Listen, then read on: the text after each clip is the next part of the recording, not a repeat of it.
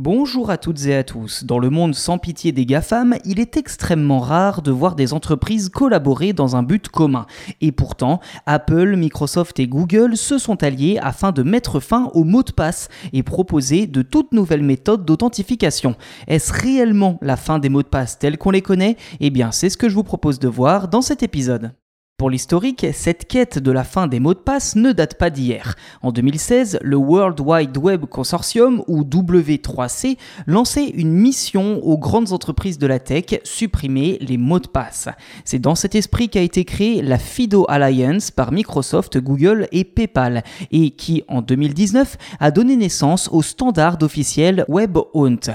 Également impliqué dans ce projet, Apple rappelle par la voix de son directeur du marketing Kurt Knight que, je cite, travailler avec l'industrie pour établir de nouvelles méthodes de connexion plus sûres qui offrent une meilleure protection et éliminent les vulnérabilités des mots de passe est au cœur de notre engagement à construire des produits qui offrent une sécurité maximale et une expérience utilisateur transparente, le tout dans le but de garder les informations personnelles des utilisateurs en sécurité. Fin de citation. Et au-delà de ces belles phrases et de ce beau discours de la part d'Apple, c'est quand même une tendance très intéressante que proposent les GAFAM.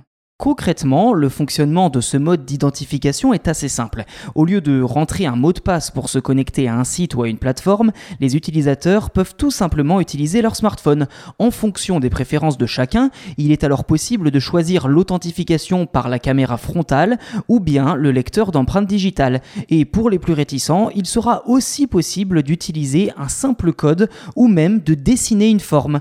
Et si des milliards d'appareils et les navigateurs les plus récents intègrent déjà cette méthode, Apple, Google et Microsoft se sont assurés que peu importe la marque, chaque appareil puisse servir de terminal d'authentification. Je cite Vasu Jakal, vice-président de la sécurité chez Microsoft, les utilisateurs peuvent se connecter à Google Chrome sur un PC Windows en utilisant une méthode d'authentification sur un appareil Apple. Fin de citation.